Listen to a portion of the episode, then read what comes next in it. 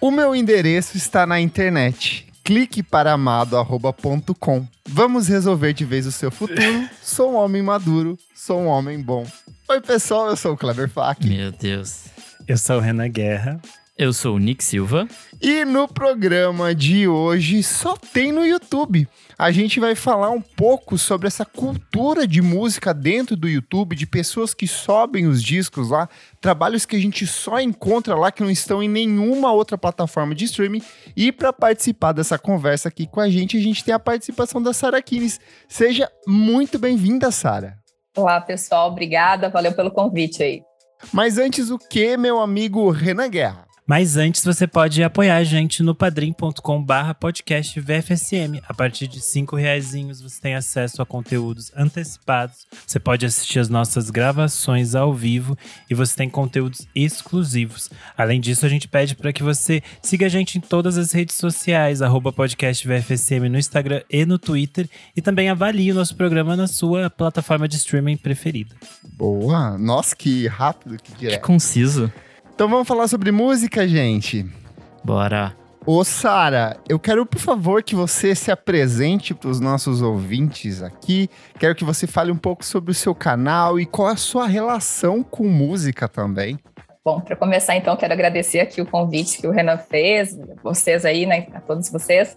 Tô, confesso, nervosa em participar desse é o primeiro podcast que eu participo. e, bom, vamos lá. Vocês querem a versão resumida a versão estendida, assim, da minha relação com a música? Começou quando eu ganhei o CD da Madonna, o Bedtime Stories. Ah, eu tinha, sei lá, 10 anos. É meu favorito dela, eu amo. Maravilhoso, né? Meu pai comprou para mim numa banca de jornal em Porto Alegre. E aí a gente pula alguns anos, né, até o, a faculdade de jornalismo uh, em Santa Maria. E nessa época eu já gostava de entrevistar, assim, bandas que passavam pelo Macondo, que era um espaço que, que abria assim é, é, espaço para as bandas autorais, super legal. E aí segui nessa nesse caminho assim de, de estudar, pesquisar música no, no mestrado. Eu acabei pesquisando sobre o colecionismo do, da, né, de vinil, as pessoas que compram vinil, né, apesar da música ser gratuita, era ainda a época do MP3, né, que hoje já seria o streaming, e não necessariamente gratuito, porque muita gente acaba pagando para ouvir por streaming, né? Então, assim, teve essa mudança aí também, né, nesse consumo da música digital. E aí, nos últimos 10 anos, eu trabalho como repórter na TV Brasil, cobrindo mais pautas culturais e, e sempre que possível entrevistando bandas, fazendo matérias, né, Legal. sobre música, enfim, que é um assunto que eu gosto muito mesmo. E daí agora em novembro eu tive essa ideia de colocar mesmo, né, na, em execução, um canal, né, de, de, de trazer o, o garimpo sonoro à tona, assim, que era uma ideia antiga, mas que a gente sempre vai, né, assim, deixando para depois e tal. E aí eu acho que com a pandemia também, né, muita gente resolveu experimentar, assim, coisas diferentes. E, e aí começou, e comecei em novembro, aí é um canal para, assim, falar de música de uma forma, é tudo muito, assim, caseiro, eu comigo mesma, então é, eu, eu, sou demorada ainda para editar vídeo e eu vi que é um, é um processo bastante. É, assim, dá uma trabalheira, dá uma trabalheira mesmo, assim, por mais que seja é, um vídeo curto, sei lá, de sete minutos, não, os vídeos não são muito grandes, eu fico pensando se fosse um podcast, assim, né, que tem mais de horas, assim, socorro pra editar, eu ia levar uma eternidade. Nick é o nosso mestre aqui, Salvador. Nossa, ninja. E, e aí é isso, comecei com vídeos semanais, e aí eu vi que isso estava, assim, né, consumindo muito, e daí eu dei uma parada, ainda mais que o canal ainda não, não tem muitos seguidores, não tem muitos inscritos, né? É, então, assim, enquanto ele está sendo conhecido pelo, pelo pessoal, aos poucos, é, eu resolvi é, desacelerar um pouquinho. Então, a cada 15 dias, terça-feira sim, terça-feira não, eu coloco um vídeo no ar. E aí está sendo legal, assim. Eu tento não me pautar por uh, o que seja novidade ou só o que é antigo. Eu vou bem livre, assim, pelas coisas que eu ouço, que eu garimpo por aí, que eu gosto de pesquisar e que acho que as pessoas é, podem gostar também de saber. Boa, o canal é o Garimpo Sonoro, então, gente, aí no YouTube, dá uma olhada lá. Ela veio toda modestinha, mas o conteúdo é excelente e o texto é muito bom. E eu acho que vocês vão gostar, tem muita coisa para descobrir dentro do canal dela. Então, já segue aí no YouTube. Valeu. Vamos pra pauta aqui então, minha gente. É, eu acho que nos últimos anos ficou muito comum a gente abrir os nossos tocadores de streaming, as nossas plataformas de streaming, digitar o nome do artista, do álbum, da música, dar o play, colocar em playlist. Tá tudo muito prático, é tudo muito rápido. A gente já gravou um programa falando como era difícil antigamente, nos tempos dos antigos, que baixavam pelo Emule, casar, as coisas pelo ForShare. E hoje é tudo muito prático, porém, vez ou outra, quando a gente quer escutar alguma coisa, não tá lá. O disco some, é, artista briga com a plataforma de streaming e remove discografia inteira de lá de dentro da plataforma, principalmente quando a gente fala de Spotify, que é uma plataforma que as pessoas têm é, revisto muito o conceito dela nos últimos anos, discutido muito questão de pagamento. Porém, quando esses discos desaparecem das principais plataformas de streaming, eles estão sempre lá no YouTube, que é a casa de todos os discos. Muitas vezes não publicados pelas próprias gravadoras ou pelos próprios artistas.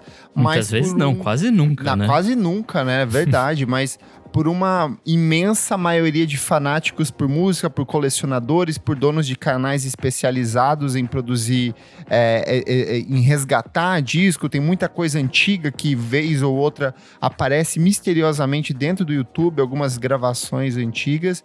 E é um fenômeno bem curioso, porque o YouTube está prestes a completar aí quase 20 anos, é, é uma coisa bem antiga, e ao longo desses quase 20 anos se consolidou é, uma discografia imensa dentro da plataforma, né? Queria começar perguntando aí qual é a relação de vocês com isso, como que é o consumo de vocês dentro do YouTube, vocês são garimpeiros digitais, como que é para vocês aí? Eu sou do tempo que o YouTube não, não cabia uma Verdade. mais que 10 minutos, então não cabia um disco inteiro. E, e aí, tinha várias partes. Tinha várias partes, ou, às vezes tinha músicas longas e ela tinha duas, três partes. Né? E é curioso porque, essencialmente, como eu gosto muito de MPB, de música brasileira, tem muita coisa que até, sei lá, até ano passado não tinha no Spotify. Uhum. E agora que as gravadoras estão fazendo um processo de colocar algumas coisas. Então, muita coisa eu escutei a partir do YouTube. Tem muitos artistas que ainda não têm suas, suas discografias completas, então eu acabo vira e mexe voltando pro YouTube para encontrar discos e coisas que são mais difíceis de achar, até mesmo em versões físicas às vezes.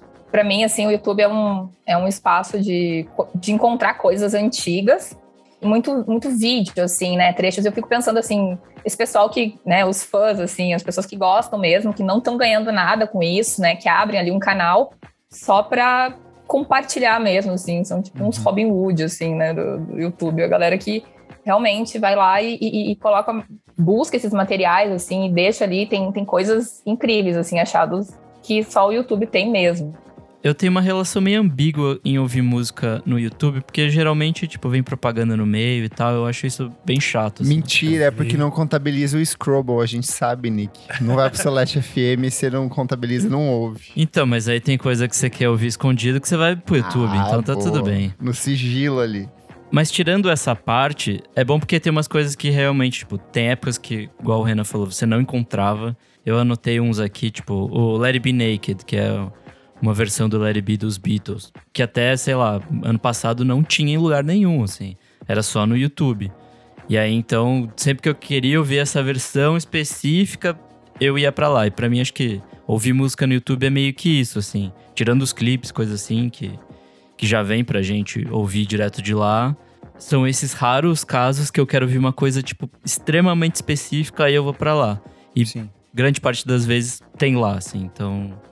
Isso é legal. É que a gente esquece às vezes que para esses discos estarem em todas as plataformas de streaming depende de uma série de negociações e contratos, e são contratos que muitas vezes é, são de décadas atrás, né? Então, o artista que assinou com uma gravadora X um determinado momento de tempo, numa época que não existia conteúdo digital e essa pessoa se vê forçada a continuar lançando apenas físico até que sejam revistos esses contratos, né?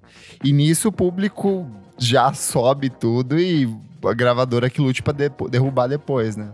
É, e tem também um rolê, sei lá, de coisas muito antigas que basicamente, sei lá, a gravadora faliu ou o selo, sei lá, aconteceu alguma Nossa, é coisa. É E essas coisas nunca mais foram reprensadas Sim. e nunca mais, tipo, não tem quem negocie isso. Tipo, meio que os direitos estão perdidos, assim, tipo. Tá com a gravadora, mas ela faliu. E aí, o que, que você vai fazer? Tipo, nesses casos, eu acho que pirataria é pra existir mesmo, assim, pra, pra gente ter acesso a isso e foda-se, sabe? Tipo. Um caso desses antigos, assim, né? eh, Fazendo a propaganda de um dos vídeos do Garimpo Sonoro, que é o do Tim Maia com o Coro Racional, que é um Sim. disco de 76, é, que não tá no Spotify, não tá em serviços de streaming, mas uma ele boa alma um foi tempo, lá. eu lembro que ele entrou e Ah, é? sumiu. É, ele, ele, Ele ficou entrou um e ficou curto meses. período, assim, é. Ia ver. E, e aí uma boa alma foi lá e colocou no, no YouTube, assim. E eu acho muito legal esses. Que é, é basicamente um áudio, mas ao mesmo tempo é um vídeo, é quase um slow TV, assim, que o cara Sim. vai, bota o disco ali. E, e, e tu fica vendo o disco ali, né, girando Eu e curtindo a música, assim. É uma experiência muito legal, assim, Eu né? amo.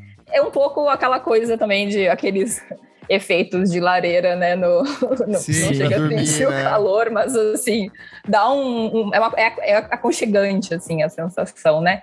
Mas o que eu ia comentar antes disso, de em relação a YouTube e Spotify, eu acho que também depende muito do momento em que a gente está ouvindo a música, né? Porque, por exemplo, é, no caminho, assim, se, se- se a gente tem o aplicativo ali já, né, do Spotify, de um serviço de streaming, a gente vai ouvindo.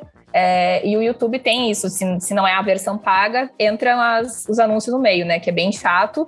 E também ele não fica em segundo plano, em segunda tela. Então, tu tem que ficar com a Sim. tela aberta ali para conseguir ouvir, né? Agora, se tá num desktop, no computador, eu deixo muito, assim, no computador em segundo plano, uma música rolando no YouTube, mesmo que não esteja vendo o vídeo ali. É, é legal que você falou isso do- de- desses vídeos que é uma pessoa colocando o disco pra tocar, e aí às vezes a pessoa vai e vira o disco, então é interessante. É, Eu participei de alguns treinamentos dentro do YouTube, tanto o YouTube para jornalistas quanto o YouTube para marketing. Em determinado ponto dessa, dessa jornada, eles falam sobre a questão do, de direitos autorais ali dentro e de dos claims e de como funciona o repasse de verba ali dentro. E é muito curioso que dentro do YouTube eles defendem muito essa cultura do compartilhamento da música, porque eles sabem que antes da, da gente ter hoje, hoje a gente tem um- uma pluralidade de plataformas, Spotify, Deezer, Apple Music, é, o próprio YouTube Music, mas antes é, o YouTube era a única ali, foi o único meio que uma geração e uma geração muito antiga, mais velha que a gente, encontrou para compartilhar esses conteúdos de uma forma muito rápida e muito intuitiva. Porque antes você tinha que colocar num, num Rapid Share da vida, num For Share da vida, num Mega Upload, e ali era muito prático. Você subia estava lá o videozinho tocando. Então eles têm uma- um carinho a- a- a- enorme por esse acervo e eles defendem isso. Tanto que eles instruem a questão dos claims para, olha, não derrube o vídeo, deixa o vídeo lá, pega o recebimento do dinheiro para você, mas não derrube porque isso é parte de uma comunidade muito viva que tem ali dentro, sabe? Então eu acho isso bem interessante como é algo vivo dentro do YouTube. Eu acho, é, nesse sentido de é, compartilhamento de conteúdos e direitos autorais, eu acho muito interessante uma questão de é, apresentações antigas de artistas. Especialmente no Brasil, a maioria dos nossos artistas, até, sei lá, os anos 80, tudo que eles faziam ou era na, na Globo ou era na Record, digamos assim.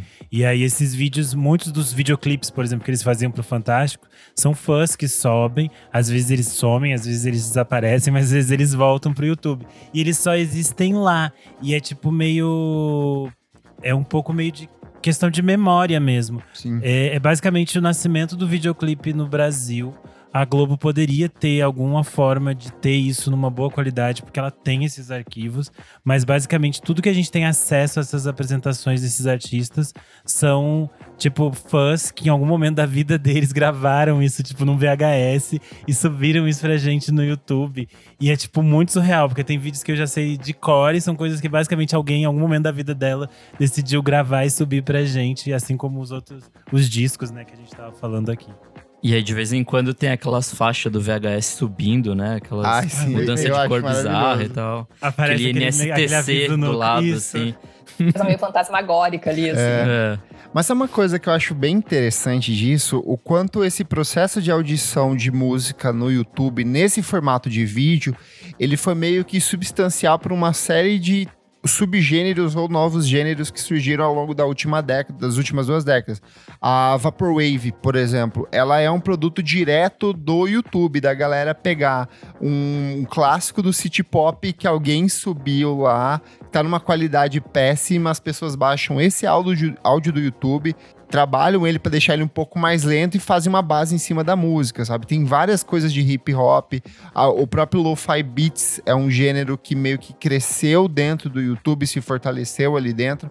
Então é, é interessante esse processo de como as coisas vão se alimentando ali dentro e gerando outros conteúdos também, é, também com foco em música, também musicais, sabe? Para além do próprio YouTube. Você falou desse, dessa questão do lo-fi, tem esses canais que agora são ao vivo, né? Eles ficam 24 Sim. horas tocando música. E aí fica tipo uma imagem, que às vezes é tipo um GIF ali, e as pessoas escutam muito, há, muita, há muito consumo para esse tipo de, de formato no YouTube, né? Tem muitos canais ao vivo e eles ficam, tipo assim, com 10, 15 mil pessoas ao mesmo tempo assistindo aquilo. É muito curioso. E é uma coisa muito específica mesmo do YouTube, esse do, do Lo-Fi Hip Hop, porque abre aquele chat e aí, assim, tá todo mundo falando inglês, de repente chega a caravana do Brasil, assim, o pessoal começa a falar. E é 24 horas por dia a galera conversando ali. Eu acho muito louco. Qualquer hora que você abre esses vídeos antigos, a galera continua comentando. Surreal. E tem um surreal. que era, eu acho que o, o que tava mais tempo, assim, no ar, é, ele ficou não sei quantos dias, e aí um dia o YouTube derrubou sem querer, assim. E era o, o recorde, assim, de, de tempo que ficou no ar. Aí depois eles retomaram e, mas assim, muitas, muitas horas, né? E aí é um, é um, tipo de consumo de música diferente também, porque assim, o que tá tocando ali, a gente não tá prestando muita atenção em quem é o artista necessariamente, Sim. né? Qual é a música. Mas é uma coisa que fica ali de fundo e vai fluindo. Assim, eu acho que é algo que funciona no YouTube. É um tipo de coisa que, como a gente buscaria isso no, numa outra plataforma, sabe? Não sei se funcionaria. Queria perguntar se vocês já chegaram a baixar, ter um backup de algum disco desses que vocês ouviram ali. Teve alguma coisa que fala, putz, só tem aqui, preciso baixar. Aí baixa naqueles playerzinhos que. YouTube to MP3. Alguém já fez isso ou ainda não? Quando eu tava fazendo, escrevendo a discografia da Gal pro Screen Yell, tinha muita coisa dela que não tinha ainda nas plataformas. Uhum. Então eu baixei. Primeiro eu fiz, baixei aquele tipo assim, um torrent gigantesco com todos os discos, mas tinha muitas coisas menores que eram tipo compactos que não existiam em outros lugares a não ser tipo vídeos no, no YouTube. E aí alguns eu baixei porque era tipo como era um processo lento e eu ia demorar para terminar o texto, eu tinha medo de tipo, ah, quando eu for chegar para estudar esse disco aqui, ele vai ter saído do ar. E aí eu baixei esses EPs que eram tipo compactos 72, 73, 74, que era bem nesse estilinho Sim. que a pessoa subia o vídeo com o disco girando. Eu fiz isso com o João Gilberto, pra, porque o João Gilberto não tem é, algumas. Entra, sai das plataformas de streaming, velho, né? é, é sempre uma. e eu lembro que o álbum branco dele lá, o de 73, só tinha num canal no YouTube e eu não conseguia nem pra baixar, não tinha nem no. Não tinha nem pra baixar. Aí eu achei lá e consegui ouvir tranquilinho, então foi, foi gostoso tem coisas que são sazonais mesmo, né? E aí é, eu fui procurar um que eu tinha. Eu nunca cheguei a, a fazer backup. E aí, é, nesse papo aqui, eu, eu, tentei buscar e eu vi que não tá mais disponível. E eu fiquei assim, putz, chateadíssima, porque era uma coisa. Assim, é, é, um, é um disco, é uma coletânea de músicas. É do Líbano, de 74, de música Oriental Dance, Present, Gente, Past and Present.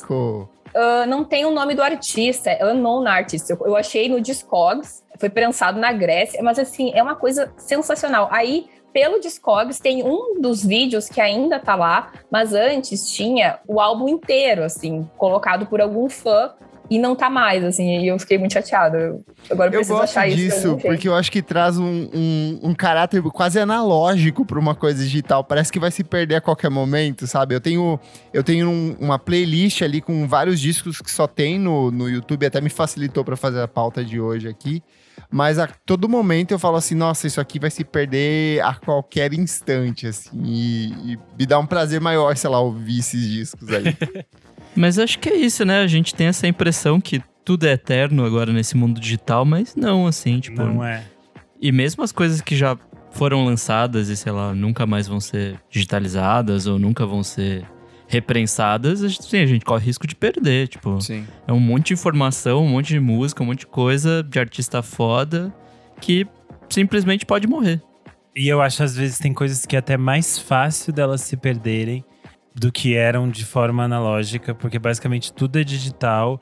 E aí, às vezes, tá, tipo, no computador de alguém. Se Sim. some, tipo, da plataforma, tá no computador de alguém, o computador deu pane, acabou, gente. Você perdeu aquilo. É muito mais fácil de se perder do que, tipo, um disco que tinha um monte de distribuição e alguém lá no, no lugar X vai ter uma cópia desse disco, sabe? É meio maluco, porque a gente tem essa falsa sensação que tá tudo na internet e às vezes não tá. Eu fui procurar para essa pauta uma coletânea que é aquela de artistas latinos cantando Adriana Calcanhoto, que tem ali do Pimenta e tal. Uma coletânea que tem uns 12 anos mais ou menos, e ela não existe mais no YouTube. Tinha uma época que tinha, e agora ela sumiu. E aí só tinha pra, tipo, download no site, mas expirou o link. Então, só tem quem tem o vinil. Tem umas coisas que não dá nem pra você comprar. Tem várias coisas que eu falar, eu quero comprar esse disco e não tem, assim, não tem nem pra você baixar no iTunes da vida ou coisa do tipo. Acho muito louco. E para ampliar um pouco mais essa discussão e trazer algumas recomendações gostosas aqui, a gente montou cada um uma listinha aqui de raridades que só tem no YouTube. São coisas que a gente gosta muito, deixa ali salva. Então, é, ouça correndo, porque corre o risco de desaparecer quando esse programa for por ar. Talvez pelo número de pessoas ouvindo desapareça mesmo algumas coisas ali. Então aproveita para ver o que, que tá lá. Vamos conversar pela nossa convidada, Sara. O que, que você traz a sua primeira recomendação da noite aí? Tem uma coletânea de cúmbias que eu descobri pelo YouTube e acho que agora até já tá no Spotify também, porque os streaming começaram a correr atrás, né, para colocar essas coisas. Mas que se chama The Roots of Xixa Psychode Psychedelic Cúmbias from Peru, que traz umas cúmbias Gente, da Amazônia tudo! peruana dos anos 60 e 70, e é uma das coisas que mais ouvi assim, no YouTube. É só a capa do disco, é um cara é, que teve na América Latina, acho que ele é francês, e ele compilou, assim, ele, ele começou a garimpar essas coisas e lançou num selo que foi, acho que nos anos 2000. E, enfim, é, é muito, muito legal. E já deu para notar essa mudança. é, no, no vídeo que tinha ali antes, era de alguém, assim, um amador que colocou lá, né? Agora, se colocar no YouTube, vai ter aquela, aquele tópico de vários artistas, que é algo que já vai monetizar para essas bandas, para esses artistas, né? Então já é o YouTube nessa lógica, que nem Spotify, né? Monetizando mesmo, uma coisa mais oficial, assim, já não tem, não tá mais naquela forma amadora que tinha seu charme, né? Que é, poxa, que legal, alguém foi lá, colocou isso. Então essa é a, a minha recomendação, assim, é muito, muito legal. Boa. Música animada. Vai lá, Nick, o que, que você traz aí? Bom, eu anotei duas aqui que, na verdade, não estavam no streaming e agora estão. A primeira é o Let It Be Naked, então já, já está falado. Mas mais um o, é, o, é o Grupo Nuevo de Omar Rodrigues Lopes, Ah, Com o- sabia que ia ter alguma coisa do Mars Volta aí nesse processo. com o Criptominésia de 2009, que é um disco malucaço, assim, tipo, é o Omar e o Cedric, né, a dupla de sempre, mas aí eles chamaram o Zac Hill, que é o baterista do Hella e Death Grips. E aí, tipo, é uma doideira do caralho, assim, é um rock progressivo, com math rock, enfim. É bem experimental e até então não tinha, assim, acho que foi ano passado que o Omar colocou basicamente tudo dele no, nos streamings, né? Então agora tem lá, bonitinho e tal. Mas até então não tinha e tinha que recorrer ao YouTube. E várias vezes, tipo, não tinha o disco inteiro. Então você tinha que ficar ouvindo, catando migalha lá o que tinha. E era isso, assim.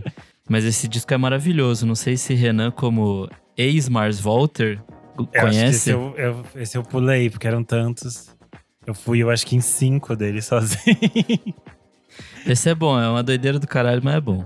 Boa. São Renan, É, eu acho que esse primeiro disco que eu vou trazer aqui, eu já falei algumas vezes no programa, que é o Piraretã, da TT Espíndola, porque é um Ah, dos meus preferidos bom. dela.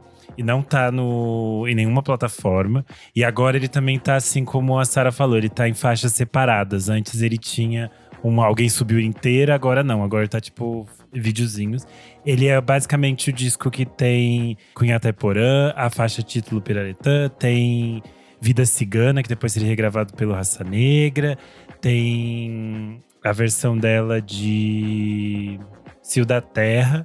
É um disco muito, muito bonito. Quando eu conversei com ela pro Monkey Buzz, com a TT Espíndola, ela falou que era uma uma tratativa dela há muitos anos tentar trazer a discografia dela para as plataformas, só que ela disse que é muito complicado em questão de esses discos, alguns discos dela, especialmente esses dos anos 80, eles ficaram em mão da gravadora. Uhum. E aí, tipo, não é um. A gravadora não tem muito interesse de subir esses discos. E aí eles ficam de fora. Por exemplo, Nossa, que chato né? isso.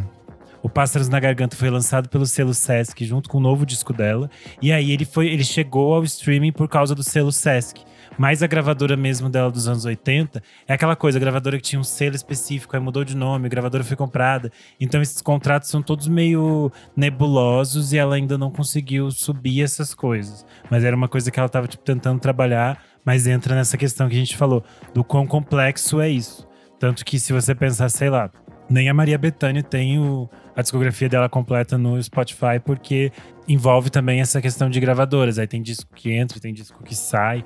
É o caos. É, eu vou começar aqui as minhas indicações falando de uma coisa que é bem característica dentro do hip hop, que é a questão da mixtape. E muitas mixtapes, como elas são lançadas de maneira independente ou por selos menores, o artista soca sample à torta e direito ali, sem, dar, sem pagar direito autoral para ninguém.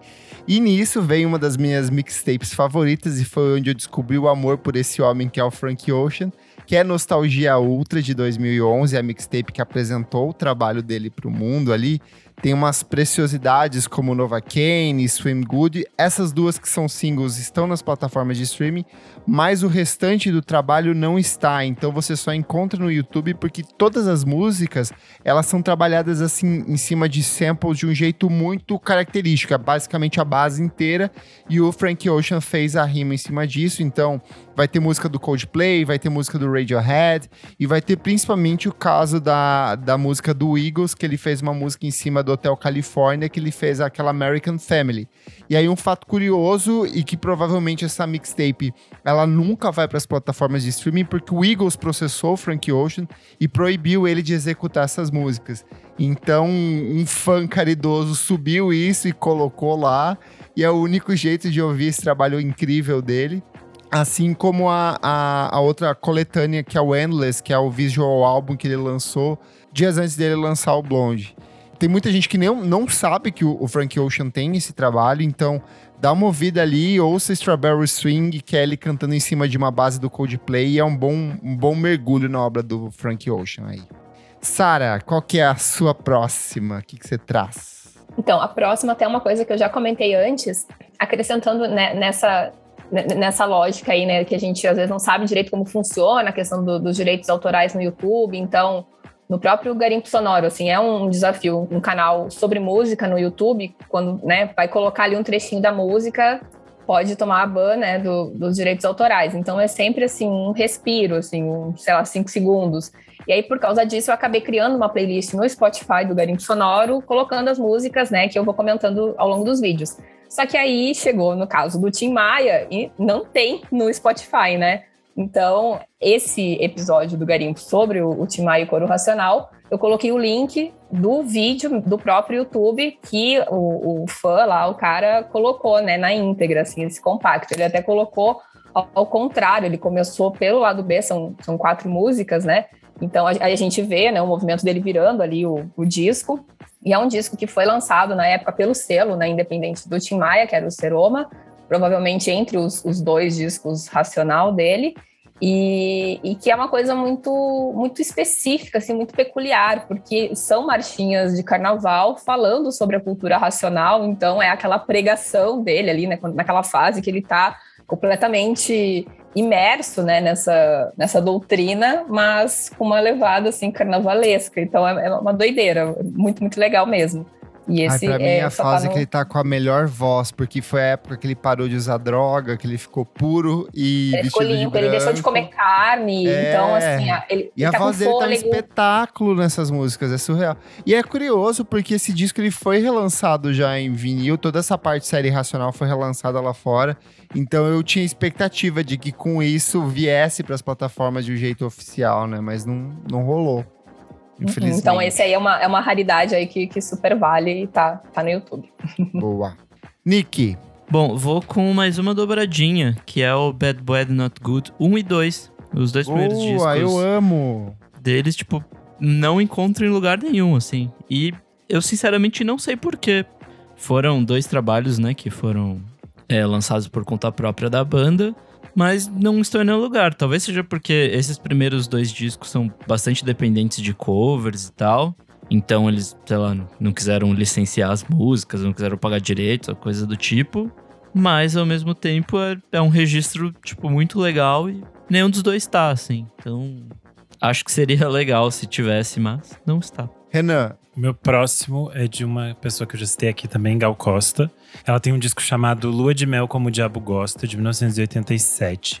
Que é um disco que ela não tá. que ela tá de costas na capa, ela tá com uma toalha, assim, ela tá fumando um cigarro. E é um disco que foi muito mal recebido naquele ano. Não tem, não tem um porquê ele ter sido mal recebido, mas ele foi mal recebido.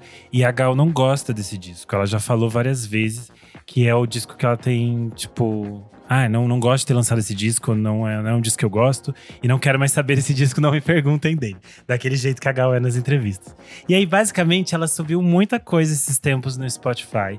Entrou todas aquelas coisas ruins dela da fase bossa nova, que ela tava presa no piano bar do Manuel Carlos. E simplesmente o Lua de Mel, como o diabo gosta, não entrou. Porque, não sei, ela tem alguma coisa.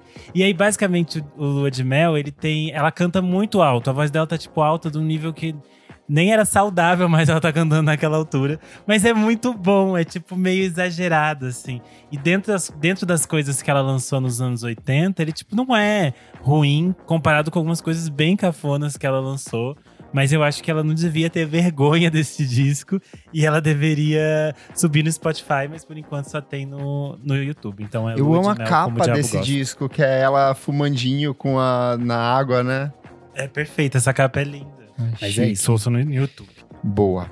Vou aqui para minha segunda. É, eu amo música ambiental e YouTube é uma plataforma perfeita para isso, desde compilados, coletâneas, coisas malucas, cósmicas dos anos 60 e 70 mas um que eu sou apaixonado e que infelizmente não está nas plataformas de streaming, embora tenha sido relançado meio que recentemente, é o trabalho da Midori Takada, Through the Looking Glass. É um disco lindíssimo. A Midori é uma percussionista e musicista japonesa. Ela, no começo dos anos 80, começou a se inspirar muito pelos ritmos africanos e ela fez um cruzamento entre os elementos da música japonesa com a música, é, com a percussão africana. E ela apresentou esse trabalho que tem, um, tem quatro faixas tem uns ecos de Philip Glass ali em alguns momentos, uns ecos de Steve Reich, de Brian Eno, mas é muito característico do som que ela produz e a capa desse disco, gente, é um espetáculo, é uma ilustração lindíssima, lindíssima. Eu queria ter isso gigante estampado como um quadro aqui dentro de casa. Em 2017 ele foi relançado em vinil, mas ele não entrou nas plataformas de streaming, mas ele está no YouTube, ele está ali bem organizadinho, é um disco muito bonito. Ele tá numa qualidade boa, inclusive, isso é um fato curioso, porque é, é, muitas dessas coisas antigas às vezes sobem com uma qualidade bem tenebrosa, faltando música, com chiado ali no meio. E esse tá ali, ó, impecável. O trabalho dela é excelente. Ela tem mais um disco que foi lançado depois e que também foi relançado. Então, é, recomendo muito mergulhar na obra da Midori Takada, Through the Looking Glass. Vai lá, Sara. Qual que é a sua terceira dica da noite? Vamos lá, o próximo, na verdade, não sei se eu vou estar tá roubando, né? Porque não é exatamente um disco, mas é um show inteiro que está no YouTube e que depois acabou dando origem a um disco, que é um show do Joey Pass com a Ella Fitzgerald de 75, muito bacana, durante uma turnê que eles fizeram pela Europa e, e nesse show, é, eles tocaram algumas das músicas que seriam gravadas no, no, segundo álbum que eles gravaram juntos. E que até depois, com esse álbum, que a ela ganhou um Grammy, enfim, assim, tem coisas, inclusive, de música brasileira. Tem Wave, tem Samba de uma Nota Só. Legal. E, e assim, acho que depois até, não sei, pelo que eu vi, talvez já esteja no, no Spotify, mas no YouTube é o show, né? Dá para ver os dois, a interação deles no palco ali é uma coisa sensacional, tá com uma qualidade boa, apesar de ser um material que alguém colocou ali como amador, mas é um show muito legal, assim, às vezes, sabe aquela música, assim, para dar uma acalmada no dia, coloca ali de fundo, nossa, é, é, é muito bom, assim, acho que as seis primeiras são instrumentais, só do Joy Pass na guitarra, e a ela é a ela, né, assim, maravilhosa, assim, aqui do vozeirão, então super recomendo. Ele tá como Joey Pass e Ella Fitzgerald, Duets in Hanover 75, uma coisa assim. Boa. Todos esses links que a gente vai recomendando hoje aqui, você encontra na descrição desse programa também. Vai lá, Nick. Bom, vamos com mais um Mundinho Nick aqui, com o Capin Jazz. O primeiro disco deles e o único, né? Que é um nome gigante, então vamos Não, lá. amigo, esse tá no streaming. Não tá. Tem Só certeza? tem a coletânea. aham. Eu juro que eu ouvi isso no streaming. Então vamos lá que o nome é gigante, que é Burritos Inspiration Point, Fork Balloon Sports, Carts in the Spokes, Automatic Biographics, Kites Kung Fu, Trophies, Banana Peels, Waves Slipped On and Eggshells We Tripped Told Ever, de 95. Agora na É nome velocidade de- 5, né? é, nossa senhora. Você também pode chamar de aquele disco lá. É, é o único, né? Então é aquele lá mesmo. É, é o primeiro disco deles e, tipo, é muito legal, assim. Tipo, é, é basicamente metade dele virou a, a coletânea que foi lançada em 98, que chama. Analfabeta Polutologia. Isso eu decorei na adolescência, que eu ouvi pra caramba isso. É maravilhoso. Isso. Que é o de 98. E basicamente metade desse primeiro disco virou essa coletânea, que aí sim tem todos os serviços de streaming e tudo mais. Mas é, tipo, é divertido, assim. É o, é o math rock nascendo, assim, né? Então, é a aspiração toda junto com aquele emo bizarro do, do, começo, do final dos anos 80, começo dos anos 90. Então, você vê muito do, daquele caldeirão ali, vai virar muitas coisas depois, assim. Acho que essa banda não é tão citada como é, ponto de inspiração, mas ela gerou muita coisa. Nossa, eu amo. Inclusive o American Football, né? Que, que é um dos irmãos Kinsella vai fazer depois. Que é Ai, outra banda perfeito. que eu amo absolutamente. Então, procura esse disco de nome gigante. Vai estar o link, então não precisa escrever todo esse nome. Mas vai que ele é muito bom. Perfeito. A minha próxima escolha eu também vou de música brasileira. É, conversa um pouco com o tópico do episódio passado, que é discos ao vivo, que é o Bicho Baile Show do Caetano Veloso com a banda Black Black Hill de 1978. O Bicho é basicamente o meu disco preferido do Caetano. Desculpe fãs do Transa, mas eu acho o Bicho a perfeição pop. E em disco ele já é um negócio muito, muito foda a forma como ele constrói essas canções, como ele cria esse universo todo. E essa turnê que ele fez junto com a banda Black Hill leva as faixas para outro lugar, assim, outro espaço, porque a, a banda Black Hill tem um, um, um calor, uma coisa completamente diferente. E é um disco super bem feito, assim, esse, esse ao vivo. É, ele é gravado tecnicamente bem, sabe? Como, quando a gente tá falando de discos ao vivo dos anos 70. E não tem muito motivo para ele estar fora do, do streaming, considerando que todos os discos, quase todos os discos, pelo menos de estúdio do Caetano, estão nas plataformas. E não tem, Tem um monte de disco ao vivo também dele que tá ali que você É. nem imaginava tá lá. É algo muito estranho ele continuar fora do, do streaming, mas ele ainda tá na íntegra no, no YouTube, por enquanto. E enquanto a Paula Lavigne não derrubou. Então escutem, gente, aproveitem. Mas é um disco muito, muito bonito, vale a pena descobrir pra quem nunca ouviu. Será que esses discos ao vivo tinham alguma negociação diferente com, as, com os selos? Em que sentido? sei lá, tipo, no contrato tá três discos de estúdio, mais dois ao vivo, mas aí, sei lá, ele fez mais um por fora. E aí, por isso que não tá, não chegou no. Eu acho resto que nesse lugares. caso pode ter a ver com ter a banda Black Hill. E daí tem que ter Ah, autorização de todos eles, como todos eles também assinam o disco. Pode ser. deve ter alguma coisa diferente nesse contrato, entendeu? Por exemplo, tem alguns discos específicos que eles sobem no Spotify e às vezes tem uma ou outra faixa faltando por causa de feat, por exemplo. E aí não conseguiram autorização daquela pessoa que participou pra subir o disco, aí fica tipo uma música faltando. Eu, eu acho que nesse caso é isso. Se eu não me engano, tinha uma treta assim com o Marcos Vale e Azimuth, o primeiro disco deles. Tinha algum rolê assim. Ah, Marcos Vale tem um monte de coisa que nunca subiu também, né? Sim. Tá faltando. Vou voltar aqui e vou pro hip hop de novo. É, vou com De La Soul, Three Feet High and Rising, um clássico do hip hop.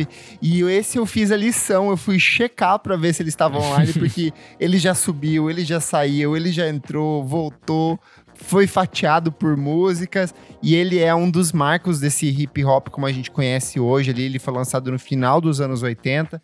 Ele e o Beast Boys, eles são, são o Pose Boutique, são dois trabalhos que revolucionaram no uso do sample e eu acho que é parte disso, é por isso que esse álbum ele nunca subiu nas plataformas de streaming. Tem boatos de que ele deve subir. Toda a discografia do De La Soul deve entrar nas plataformas ainda esse ano, já saíram algumas notícias. É, mas eu acho que ainda vai ser uma negociação longa, porque esse disco em específico, ele tem samples de Led Zeppelin, Jackson's Five, Beastie Boys, Michael Jackson, Kraftwerk, Funkadelic, Ray Charles, Billy Joel. Então, assim, é muita música.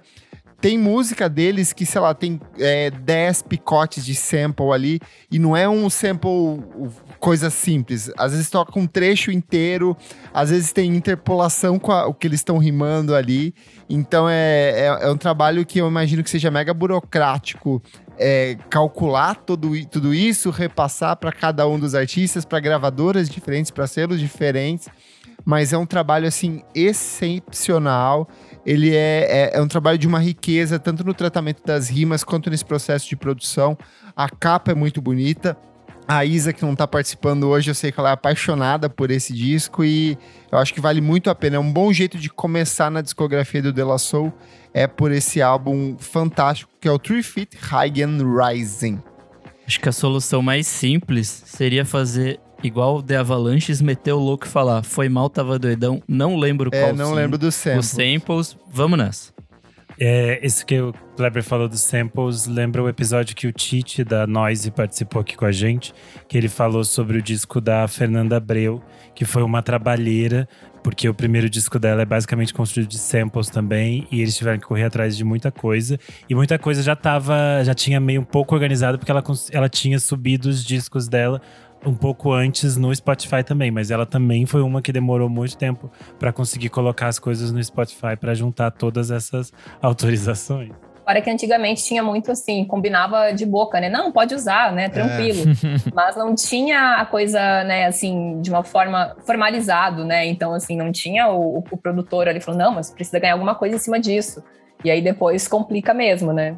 É, eu acho que desse da Fernanda ela até falou que eles não tinham autorização de nada nesse primeiro disco. Eles simplesmente fizeram porque era tipo, o sample tava nascendo, não tinha tipo nada que dissesse. Né? Então, esse exemplo que eu trouxe aqui, tanto o De La Soul quanto o Beast Boys, o Beast Boys mesmo fala, gente, a gente não, a gravadora não tinha um parâmetro, quanto que você cobra por um uso de sample, sabe? E é o que acontece com a, com a porque o da Fernanda é o que, 93, 92 que sai não, o é disco? 90. 90, 90, então. Tinha nem tipo, nada disso no Brasil. Brasil. O De La Soul é de 89, então é muito surreal. As pessoas não sabiam como se organizar e agora, sei lá, 30, 40 anos depois, corre todo mundo para tentar organizar isso e botar esses discos para tocar, porque senão não rola. É, e o rap nasce assim também, né? Sim, então... é. Sara, o que, que você traz aí agora? Então, eu até mudei o que eu ia falar aqui, porque o que eu ia falar, na verdade, já tá no Spotify, que é, uma, é, uma, é, um disco. Eu vou comentar por cima, então, os dois rapidão, pode ser. Eu, no geral, eu sou uma alma antiga e que gosta de velharia e coisa estranha. É uma coletânea de blues que traz. É, foi, ela foi lançada no ano 2000, mas traz blues de antes da Primeira Guerra, então, né, de artistas lá como Charlie Patton, enfim, os primeiros nomes do blues, tocado por artistas contemporâneos que se chama. A coletânea se chama Screaming and Hollering the Blues, que é o nome de uma das músicas do Charlie Patton. E isso só tinha no YouTube, assim. Eu lembro que às vezes eu tava na rua ouvindo Spotify e tentava colocar. Não, tá, não dá pra ouvir agora, sabe? Eu tinha que esperar chegar no computador e tal pra ligar. Agora tá, e inclusive no YouTube naquele mesmo processo de, de separado por tópico. Não tá mais o, o, arquivo que eu tinha encontrado primeiro então, com todas as músicas certinho, do disco. É, agora. Sim. E aí, a, a, agora a, a última dica tem a ver com essa ideia do sample que vocês estavam falando, que é uma banda britânica que se chama Public Service Broadcasting. Que ah, muito boa. É muito legal. Eles uh, usam uh, samples, né? Eles usam trechinhos de notícia, de filme, e eles fazem a melodia em cima. E eu conheci eles pelo YouTube, num show que eles fizeram numa rádio de Seattle, que chama KAXP, uhum. que é uhum. assim. Uhum. E, e que foi legal de ver, porque assim, tá, é, no geral, os vídeos deles, né, eles usam é, montagens antigas, então não, a gente não tem muita ideia de como que é a banda em ação, né? E aí nessa apresentação deles ali na, nesse programa de rádio deu para sacar como é, assim, deu para ver e, e, e, é muito legal. Por exemplo, eles têm uma música que se chama Everest e daí tem toda aquela melodia ali com a guitarra, aquela coisa eletrônica e de fundo tá um trecho de um filme da conquista do Everest, assim, dos anos 40, é aquela locução, eles usam muito é, essas, essas narrações antigas de, de, de, transmissões mesmo da BBC, coisa assim, é, é, e é muito doido, assim, como eles conseguem criar coisas muito diferentes, assim. Fiquei curioso. Esses, os discos são super cinematográficos, assim, é muito legal. Sim. Nick? Bom, vamos com mais um do mundinho math rock, que é uma banda chamada Maps and Atlases, que fez algum certo sucesso ali em 2010, 2012, eles sumiram. É, eles lançaram dois discos nessa época, que é o, o Purt Patchwork e o Beware and Be Grateful, 2010 e 2012, respectivamente. E eu fui procurar por ouvir esses dias e não tem mais no, nas, nos streamings, assim. Aí fui lá recorrer ao, ao bom e velho YouTube e tinha. É, eu não entendi a treta, porque esses dois discos são os únicos que são lançados pela, pela Barsuk Records. E aí fui ver todo o resto do, do catálogo deles e meio que tá nas, nos streamings. Então, meio que eu acho que a treta é só com esses discos em si.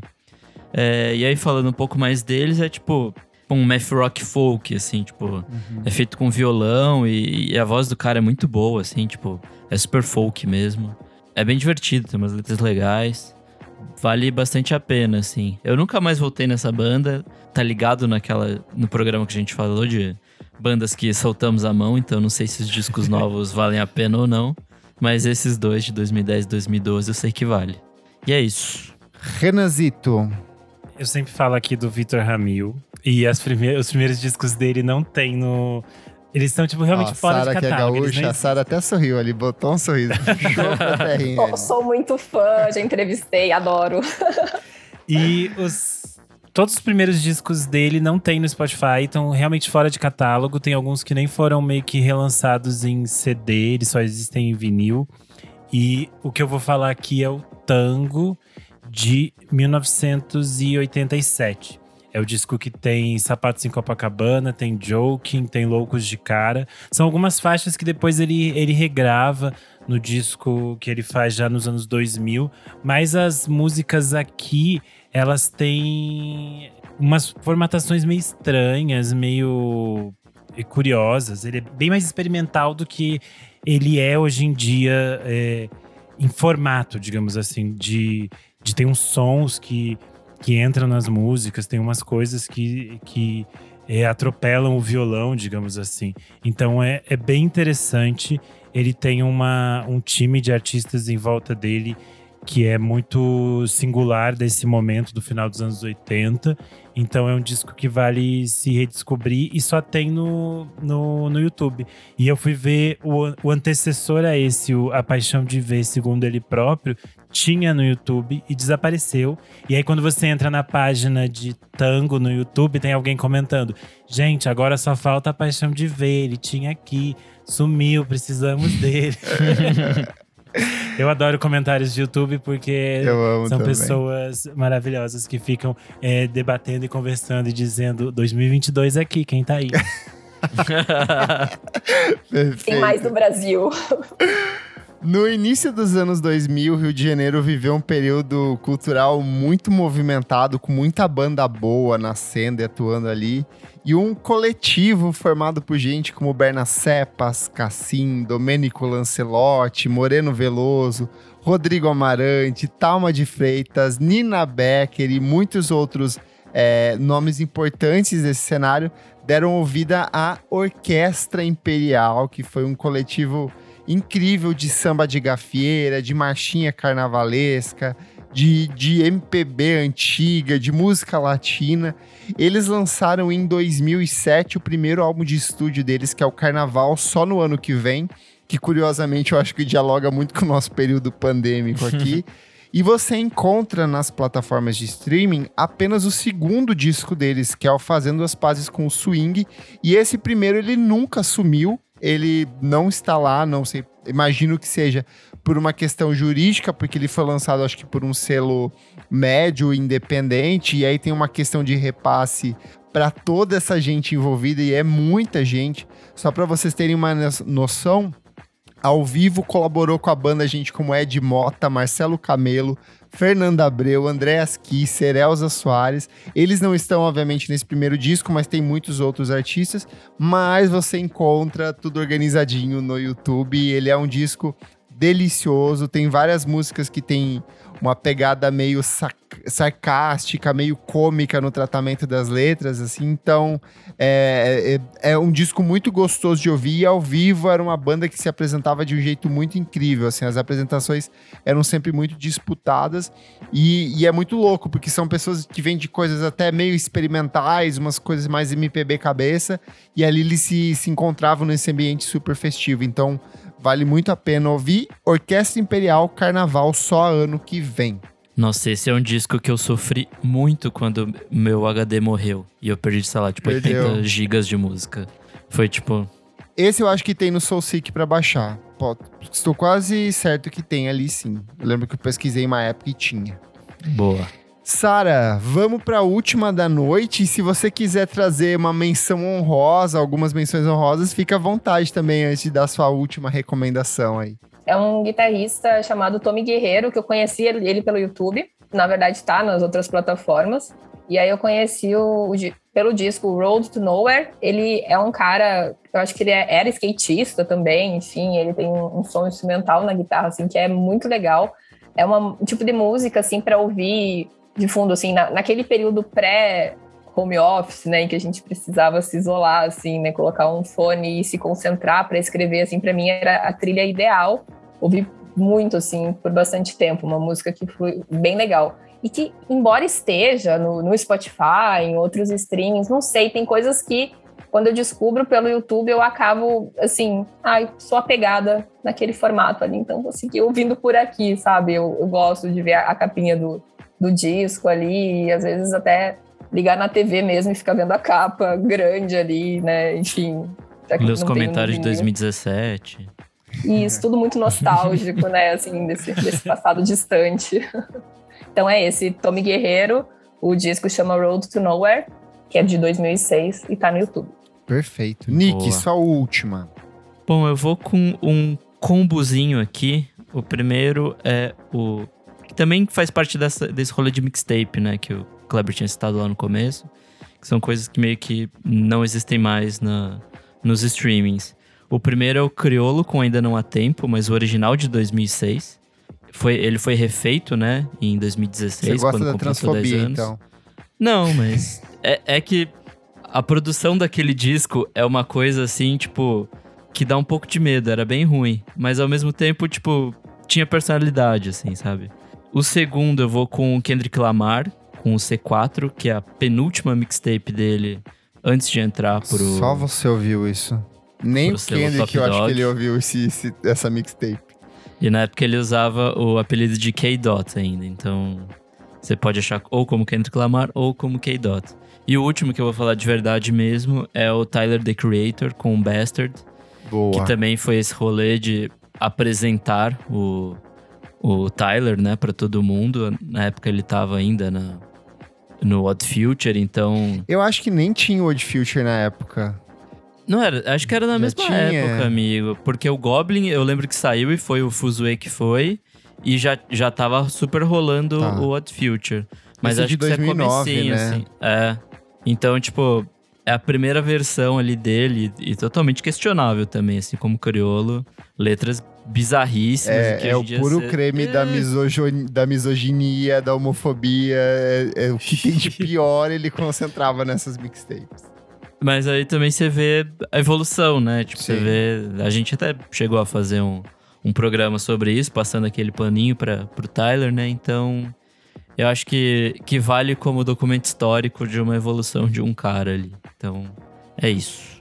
o próprio Tyler, complementando, tem um vídeo que apareceu para mim esses dias, recomendado, que é de uns quatro anos atrás, que é See You Again, numa versão acústica, e ele no piano. Nossa, legal. é muito, muito legal. legal. Nunca ouvi.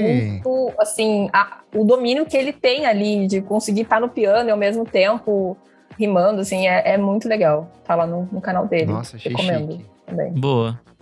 Fecha aí a sua, Renan.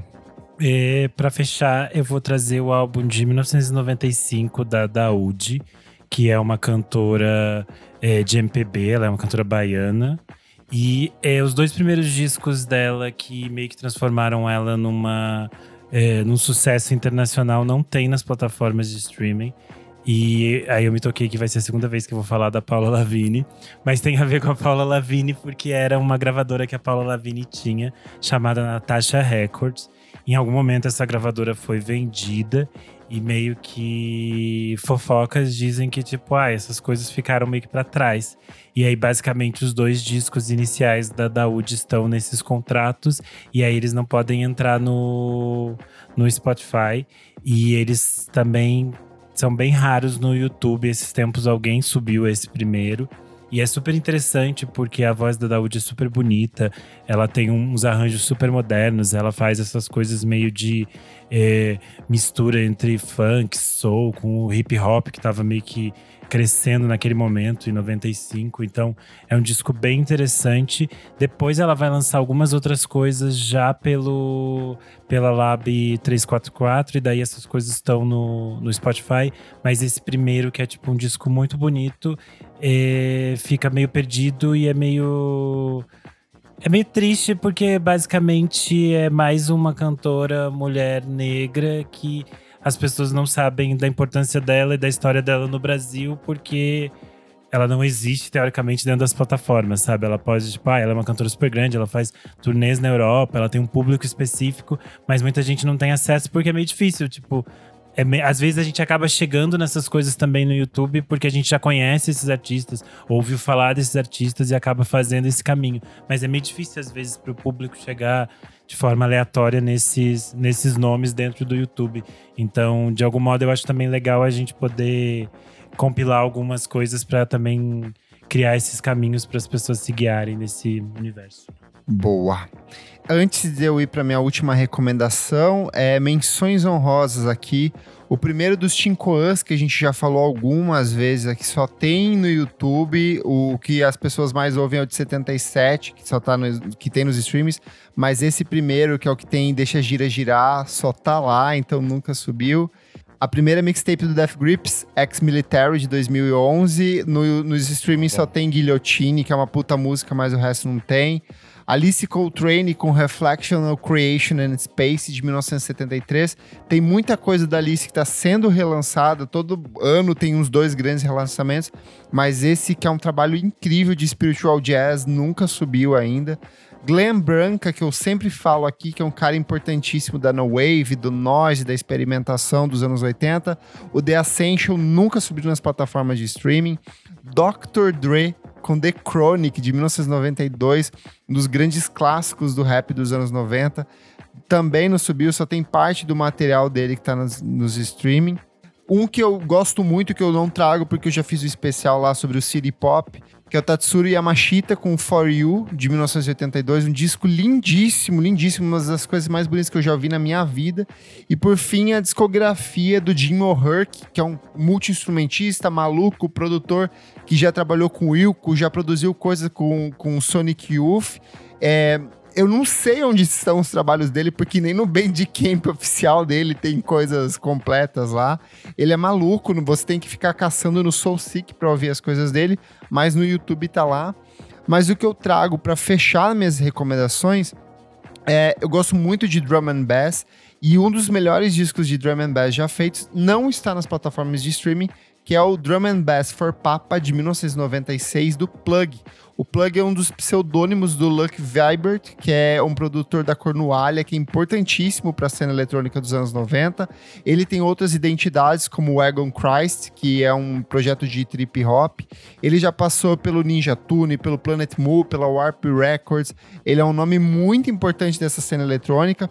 Ele lança esse disco em 1996 e é um disco que meio que estabelece uma série de bases para o que seria explorado no drum and bass dali para frente.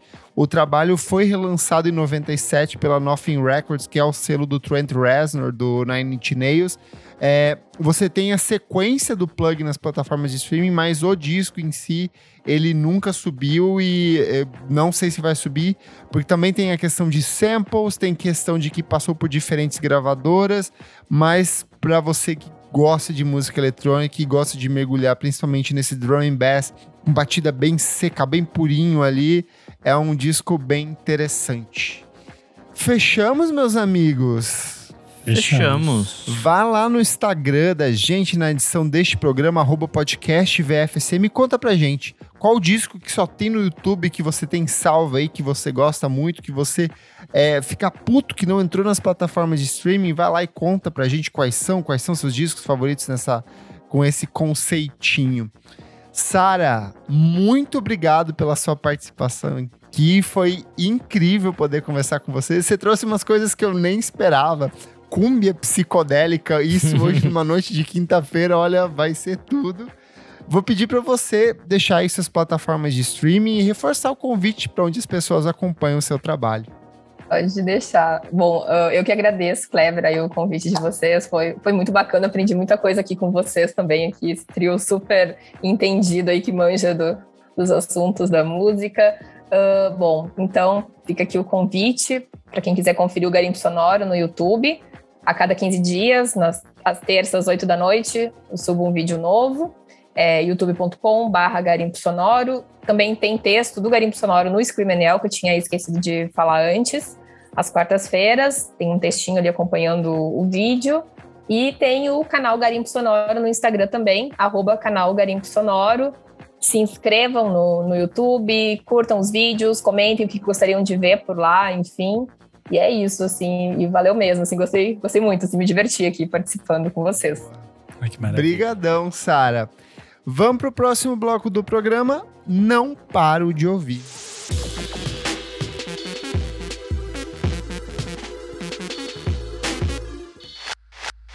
Chegamos ao nosso segundo bloco do programa. Não paro de ouvir. Renan, o que, que é esse bloco?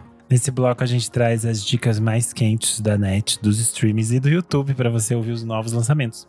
E só um aviso para você que está esperando pelos nossos comentários sobre Motomami, o novo álbum da Rosalia. A gente vai deixar para semana que vem, porque a gente está gravando com mais antecedência essa semana. Então, semana que vem, com a Isa aqui, os quatro no programa, a gente comenta o nosso o disco da maior latina de todos os tempos. Não, porque a maior latina de todos os tempos vai ser o bebê da Rihanna, que vai nascer. É verdade, vai nascer, vai nascer. Renan, pode começar. Quais são suas dicas de hoje? Eu trouxe dois discos. O primeiro disco é um que eu tinha. Não tinha falado aqui ainda, porque eu não tinha escutado com a atenção devida, que é o Multitude do Stromae. É um disco excelente. Eu adoro o Stromae, mas é aquela coisa. Ele basicamente vai cantar as coisas mais tristes em cima de uma batida dançante. E aí, às vezes, você tá ali dançando e você pensa, nossa, estamos falando aqui de suicídio. É isso que está acontecendo, é isso mesmo que você prestou atenção. E aí, é um disco é, que ele, ele foi produzido meio que depois da. Ele, ele lançou o último disco faz nove anos. Ele ficou muito tempo parado e ele ficou meio que viajando o mundo e vivendo outras coisas, porque é dinheiro, né? Dá pra fazer isso. Ele veio E pro aí- Brasil, não veio? Veio. Veio. Ele cita, ele cita como uma, uma referência muito importante pra ele o funk brasileiro. Tanto que aparece no, no Spotify, tem um. Em cima do disco tem tipo um videozinho, tipo uns stories do Spotify, que você pode saber um pouco mais sobre o disco e ele cita o funk brasileiro como uma referência. E eu achei que o disco é muito, muito bom, porque é, depois do, do último disco, muitas coisas dele tinham sido remixadas, as pessoas tinham meio que exasperado de um modo que até ele tava meio exausto disso, que foi por isso mesmo que ele parou um tempo. E eu recomendo para quem, além do disco, eu recomendo que se veja a performance dele de L'Enfer, que ele fez ao vivo num jornal. É tipo um jornal nacional, assim, aí a moça tá fazendo uma pergunta, e aí, ao invés dele responder a pergunta, ele começa a cantar e vira tipo uma apresentação. É muito, muito bom. E ele é o maior. E a outra coisa que eu vou recomendar é um disco chamado Poder Supremo, do Bruno Moraes. É, eu tava escutando hoje e eu fiquei pensando muito em como definir ele aqui no programa, porque é uma mistura de muitas coisas. É, o Bruno Moraes já tem uma carreira um pouco longa, desde os anos 2000. Esse é o terceiro disco dele. E ele mistura, tipo, MPB, música alternativa, folk, afro jazz, um monte de coisa. O disco tem muitas participações. Tem participação do Bexiga 70, do Guilherme Held, da Anelisa Assunção, da Jussara Marçal. É, tem participação até mesmo da Julia Lemertz. Ela faz, tipo, umas declamações. E é um disco bem complexo, assim, porque ele é meio lisérgico, umas outras coisas, mas eu tô achando muito interessante. Eu acho que deve ser um disco que deve crescer nas próximas audições. Então eu acho que vale a pena é, dar atenção para ele, Poder Supremo do Bruno Moraes. Eu ouvi muito a vontade Superstar, que lançou em 2009. Eu lembro que saiu em bastante veículo assim na época. É, então ele ficou bastante tempo sem lançar nada e esse é meio que um, um retorno assim, bem interessante. Boa, bom demais. Kleber, sua vez. Vamos lá, começar pelos singles. Quem voltou é a maravilhosa Southern Archives, que eu já trouxe aqui algumas vezes. O último disco dela é de 2019, ela voltou com Homemaker. A Southern Archives é muito difícil explicar o som dela, é um misto de R&B, soul, art pop. Ela toca violino, ela agora tá numa fase tremenda gostosa de violino e cabelo rosa. Então é um som muito curioso. Ela é uma artista da Strong True Records, que é um dos grandes selos de, de, de hip hop, de rap, de R&B jazz. Então ela é incrível e eu acho que vem disco novo aí. Quem voltou com música inédita também são as meninas do Muna. Elas lançaram Anything Muito But bom. Me. É puro creme do rock dos anos 90 ali. Tem uns ecos de Alanis Morissette, ecos de Natalie Imbruglia, mas lembra também um pouco das, do som que as meninas do Haim vêm produzindo. Faz parte do novo álbum de estúdio delas, que é auto-intitulado, e será no dia 24 de junho pelo selo Saddest Factory, que é da Phoebe Bridgers, que cantou com ela na Silk Chiffon, que é a música de abertura do álbum que elas lançaram também há algumas semanas. E quem voltou também com música nova é o The Smile, projeto paralelo do pessoal do Radiohead com o baterista do Sons of Kemet. E eles lançaram uma música que se chama Skirting on the Surface. Eu acho que é a música mais Radiohead do que o próprio Radiohead, assim. Segue um pouco na levada meio. Tem uns elementos de reggae ali no fundo, que foi o que eles testaram no single anterior, mas eu acho que chama a atenção pelo uso dos metais, que evoca um pouco o Radiohead lá da fase Amnesiac. Então é um trabalho bem interessante. Discos, vou começar aqui com o novo álbum da Jenny Howell, que eu esqueci de recomendar na semana passada, que é o Classic Objects. Jenny Howell é cantora e compositora norueguesa fantástica. Esse disco ela fez durante a pandemia, então muitas das músicas discutem coisas sobre a pandemia e vai desde matrimônio até isolamento e significado de liberdade. É um disco de arte pop, mas que tem elementos de reggae, tem elementos de música psicodélica, de música pop, e é um bom jeito de começar a mergulhar na obra dela. Que ela Gostei é muito. né? Ela trabalha, ano passado ela lançou aquele paralelo lá, o Lost Girls, então ela é bem, bem ativa sempre. E ela tinha lançado outra coisa no passado também. Ela lança quase todo ano. Ela não para. Gostei muito também do novo álbum do Sentidor. Sentidor é um projeto do mineiro João Carvalho. Já recomendei ele aqui algumas vezes. O disco se chama Sonho das Flores e ele saiu pelo La Petite Chambre, que é um, um selo mineiro também. Eu acho que é um selo mineiro e internacional, que lançou alguns nomes tipo Constantina, saiu por lá. É um trabalho de, de música ambiente, de música eletrônica, de experimentação. Só que ele é um trabalho muito bonito, muito delicado. Eu acho que o João faz uma coisa incrível nesse disco, que é trabalhar a questão do, das texturas. Então ele é muito, muito aprofundado, assim, dá para você mergulhar nas canções, é um disco bem gostoso de se ouvir. Mas o que eu não parei de ouvir nos últimos dias, é, e com, porque eu recebi com muita antecedência, é o disco novo da Charlie XX, é o Crash. Ele é uma delícia. Eu acho que ela alcançou um equilíbrio muito bom entre esse pop farofa, que era muito característico da Charlie lá do começo da década passada, e esse pop mais introspectivo e experimental do hyperpop que ela vem fazendo agora. Como é o último disco dela pela gravadora, pela Atlantic Records, ela decidiu não apenas chamar alguns dos produtores que ela trabalhou lá no primeiro disco, é, como estreitar a relação com outros artistas. Então, tem Iron Has Child em alguns momentos, tem música com a Rina Sayawama que a gente já ouviu, tem música Caroline Polachek. Então, eu acho que é uma, uma Charlie XX em sua melhor forma, assim. Há dois anos ela lançou How I'm Feeling Now e era um disco muito bom. E agora ela volta com esse que preserva muito desses mesmos elementos, mas abre passagem para outras coisas. E você, meu amigo Nick Strovston Skrovskovsky? Bom, como a gente teve pouquinho tempo entre as duas gravações, eu só tenho dois singlezinhos. O primeiro é um Qual é a Média, que é a volta do Keitranada com uma mina chamada Joyce Rice e um single chamado Iced Tea. É bem esse rolê R&B, meio Joyce Rice, que no Brasil assim. se chama Joyce do Arroz. Não, é com W. É W-R-I-C-E. Ah, Eu nem ouvi isso, É gente. Arroz. É legal, assim, é um single bonitinho, R&B, Mas eu adorei a Joyce na capa aqui. A Joyce tá bem garota, eu gostei, vou ouvir. tá bem garota. É, é legal. Ah, eu ouvi o disco dela do ano passado, eu gostava. Tinha esquecido. Eu ouvi, gostei e esqueci. louca. Então, eu acho que pra completar a playlist é uma ótima música, assim. Agora, pra ficar ouvindo sempre, não sei. Mas enfim, vamos pra próxima. É, em 2018, uma banda chamada Flasher lançou um Hum. disco chamado Constant Image, que eu nunca ouvi, assim. É nunca muito ouvi bom. falar. E aí eles voltaram agora com uma música chamada Sideways, que é bem legal. É a- essa coisinha meio, meio disco, meio família do Alipa, assim. É, é bem divertido. Nossa, eles- eu achei outra coisa. Eu achei mais, sei lá, é, acho que tem ainda muito do pós-punk deles ali. Acho que tem um pouco de Talking Heads, em algum momento faz final de carreira. Mas não achei tão do Alipa assim. Ah, eu achei bem popzão, assim. Bem. É, pop eu achei acessível, mas não, não imaginava isso. É, daí, enfim, contando a história da banda, eles eram um trio e agora voltaram como um duo.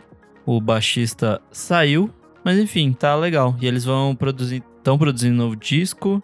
Love's Yours que sai no dia 17 de junho, pelo selo Domino. E é isso. Vamos falar sobre a música nova do Arcade Fire, meus amigos? Podemos. O que, que vocês acharam, Renanzinho, que é, é, é tão fã Eu fiquei. que quase zerou no nosso jogo do Qual é a Música? Ah, eu fiquei feliz, eu fiquei é, tranquila. Aquela meia hora que eu passei com eles, valeu a pena. Me relaxou, me acalmou. Depois de tudo que nós passamos no Everything Now, eu acho que é. Não vou, não vou criar expectativas grandes. Não vou dizer assim, ai, grande a canção do ano. Não vou me exagerar. Vou ficar calma, mas eu gostei muito. Eu achei que conversa um pouco com as coisas mais antigas deles. Deixa de lado aquela coisa, ah, vamos fazer uma piadoca aqui sobre a sociedade do Everything Now, graças a Deus. Então eu tô feliz e estou curioso para ver o que eles vão apresentar daqui pra frente. A música faz parte do sexto álbum de estúdio da banda, que é o We, Nós. Ele foi produzido ali, começou a ser produzido em fevereiro de 2020, parou um pouco por causa da pandemia e voltou. Vai ter coprodução do Nigel Godrich, do Radiohead, Pavement e afins, trabalhou com muita gente, Paul McCartney. E coprodução também do próprio Win Butler e da Regiane Kaczynski. E aí, então, abre passagem pro sucessor do Everything Now. O que, que você achou, Nicolas? Ah, eu ainda tô bem cético, viu? Eu gostei da vibezinha e tal, mas não me encantou, assim, não é uma coisa que eu, tipo, dei um replay. Eu ouvi a primeira vez, tem, sei lá, sete, seis, sete minutos, né, a música. E eu falei, tá bom, deixa os meninos aí, mas vamos fazer outras coisas aqui que tem podcast pra editar. É, acho que pra mim foi isso, assim, tipo, não me deixou encantado como outras coisas do Arcade Fire já me deixaram, Sim. assim, tipo, sabe, deixar, tipo, animado pra ouvir mais. Esse foi tipo, ah, legal, lançaram, mas e aí? E você? Eu acho que o, o, o Arcade Fire tem uma coisa que é de me impactar muito, assim, nos primeiros singles. Foi assim quando eles lançaram o, o Reflector, que para mim foi assim fantástico aquele clipe em preto e branco, tudo uma música que mudava totalmente a sonoridade deles. Quando eles lançam Suburbs, que tinha o clipe, era lindíssimo e me emocionou muito. A própria a Everything Now, a música é um espetáculo de música. O disco não se sustenta, ele não tem esse mesmo impacto. E essa, pela primeira vez, não, não, não senti esse Kleber que ficava arrepiado e ficava ansioso, assim. Eu senti... É interessante, eu acho que... É isso que o Renan falou, acho que traz um pouco do, do, do Arcade Fire lá do, do Black Mirror, do, do Funeral. Tem uns ecos ali de Bruce Springsteen, principalmente nas guitarras, nas vozes mas em alguns momentos me lembrou muito The Killers, essa fase mais recente, Ai, assim. que horror. E eu não acho que nem horror, mas Som é que eu achei ambiente. assim. É que eu sinto que o Arcade Fire sempre trazia um algo a mais que essas outras Sim. bandas dos anos, inspiradas pelos anos 80, vem fazendo. E essa eu achei assim, eu acho que a primeira, a primeira parte, são, duas, são dois atos da música, né? É, o primeiro eu acho bem qualquer coisa, bem genérico, bem esquecível. Eu, tanto que quando chega na segunda parte, parece que você sobe um degrau e começa a ver outras coisas ali, porque eu acho que a, a- a bateria acelera, os instrumentos são melhores, as vozes são melhores, mas quando acaba a música e o Spotify puxa automático as antigas deles, eu senti que a diferença assim é muito grande. Eu fiquei com essa com essa sensação. Mas é o primeiro single, ainda podemos nos surpreender. São só sete faixas. Eu acho que vai ter umas faixas ali bem longas. Maiores, né? Tipo, É, assim. tem uma música que deu a entender que são pelo menos uns quatro atos. Essa aqui é a música na a versão quando ela vai pro Spotify. O clipe é uma coisa só, mas a versão pro Spotify ela divide em duas. Então, tô curioso, tô curioso pra ver É, eu, eu acho essa, isso interessante, assim, dividir em ato, de ser uma, uma coisa mais grandiosa, assim, ainda mais depois que eles fizeram no último, né? Mas, enfim, vamos ver o que vem por aí. Ainda não dá pra Vem dizer. aí, vem aí, vem aí, vem aí. Boa. Vamos pro próximo bloco. Você precisa ouvir isso.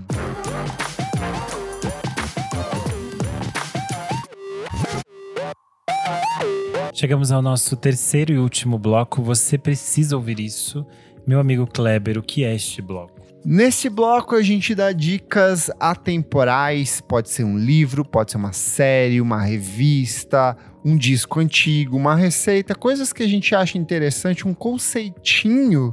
A gente traz aqui, recomenda para vocês toda semana uma novidade, coisas paralelas que a gente acha super interessante para você que está nos ouvindo. E qual é a sua, a sua dica de hoje? Já que falamos de YouTube, vou recomendar um, um YouTube, um canal no YouTube que é super bem abastecido, que é o canal da OSESP. A OSESP é a Orquestra Sinfônica do Estado de São Paulo aqui. Então é, é música erudita, música clássica. E, e é não só a OSESP, mas diversas instituições relacionadas aqui no Brasil são super bem é, é, abastecidas de conteúdo nas plataformas delas digitais mas o YouTube da OSESP é espetacular, tem desde de, de conversas com Arthur Nestrovski, que é o diretor artístico há mais de 10 anos, tem desde conversas com instrumentistas, com maestros que vêm se apresentar ali. É, atualmente eles começaram a temporada 2022, então ela se chama Vasto Mundo, Clássicos Modernistas, onde eles vão para desde de Heitor Villa-Lobos a outros nomes é, com foco nessa música transformadora no começo ali do século 20. E vale muito a pena, eu acho que é um canal interessante para quem não tá acostumado a ouvir música erudita. Eu tenho por hábito toda sexta-feira à noite botar para esquentar uma garrafa de Dolly 2 litros, comer um pacote de massa crua de, de pastel e ouvir música clássica, porque não é assim que os jovens hoje em dia ouvem. Ai, tava indo tão chique, tão cheio de classe, Kleber. Aí você destruiu tudo. Adoro, sabe? adoro. Tava nos concertos para a juventude, você estragou. Fico ali ouvindo música clássica, lixando o pé ali, tirando aquelas cracas e, e que é a forma mais gostosa de se apreciar. Mas sério mesmo, dá uma passada lá no, no YouTube da OSESP, que é maravilhoso. Boa. Nick Silva, qual é a sua dica de hoje? Pô, eu vou dar uma dica aqui que eu achei que a gente já deve- teria trazido antes, mas não trouxemos, que é a- o documentário do Kanye West lá no Netflix, o Genius, Vocês assistiram ou só Não. Eu não. desistiram? Não, caramba. Eu já Como eu desisti disse na semana passada, eu meio que abandonei o menino Kaine. Dropei. Cara, é bem legal, sim. Mas é, eu imagino que seja bem interessante. Eu vejo vi todo mundo comentando e parece ser legal o material. É, vale a pena, assim, tipo, acho que não só pra quem é fã de Kanye West, mas pra quem gosta de música no geral, é, é interessante ver essa figura controversa do Kanye nascendo. E aí nos, nos episódios você vê que a mãe dele, a Donda, era a âncora dele, assim, tipo. incrível. E, enfim, era uma mulher muito foda. E aí você vê que com a morte dela ali, em, acho que em 2007, 2008, é, ele perde completamente, assim. Aí, depois disso, nasce um, no- um novo Kanye West, que é, é esse que a gente conhece hoje em dia, que é super polêmico e tal. Mas o, o documentário, ele foca muito mais é, na fase com a Donda ainda viva, assim. Então, é, basicamente, o primeiro episódio, ele nem lançou o primeiro disco, então tem toda essa ascensão dele correndo atrás e tal. Então isso é bem legal, assim, ver, tipo, essa confiança dele no ambiente que ele era um Zé Ninguém fazia sentido e tal. E aí, tipo, pra ele conquistar tudo, conquistou e tudo mais, enfim. É, acho que vale bastante a pena, assim. E São três episódios, né? isso, tem uma hora e meia cada, mais ou menos, então... Mas vale a pena, Renan. Eu sei que você fez essa cara aí, mas, mas é, vale. sé- é que sério, eu fico assim, porque você vai fazer uma série, divide mais, gente. Faz mais curto. Aí eu assisto mais tranquilo, entendeu? Senão é um filme de cada vez. Críticos. Uma escolha que o, o diretor fez foi se colocar muito na série, assim, porque ele conta a história meio que da amizade dos dois também, assim. Quem que é o diretor? O cara chama Cudi e ele é um desses caras que fazia vídeo em Chicago, assim, entrevistando gente do rap ali da, daquela região e daquela época, tipo. Então, ele acompanhou todo mundo e é muito engraçado também de ver esse, esse documentário que, tipo, um monte de gente que era considerada gigante nessa época só sumiu, assim, tipo. E é isso. E você, meu amigo Renan Guerro? Eu fiquei rindo do Nick falando, eh, criticando a, a duração da série que ele indicou, mas eu vou indicar aqui um filme de três horas e depois para as pessoas irem ver no cinema. que é isso que eu faço. Eu não tenho, eu não tenho respeito, entendeu, pelo nosso público. Mas é isso. Eh, eu vou falar aqui então a minha dica de hoje é Drive My Car, o filme japonês do Come on, Yusuke baby, drive my car. do Ryusuke Hamaguchi. O nome realmente eh, nacional também é Drive My Car, tá, gente? Não tô sendo aquela chata cinéfila que fala o nome em outra língua. O nome do filme vem do conto do Haruki Murakami, que é baseado o filme, que se chama Drive My Car por causa da música dos Beatles, mas o filme não tem essa música, gente, já avisando, porque ele não conseguiu autorização, ele falou isso aqui vai só atrapalhar meu filme, não vou conseguir. E o filme é basicamente é, a história de um diretor de teatro. Ele decora os textos dele enquanto ele tá dirigindo. E a gente tem um prólogo inicial em que conta a história dele com a esposa.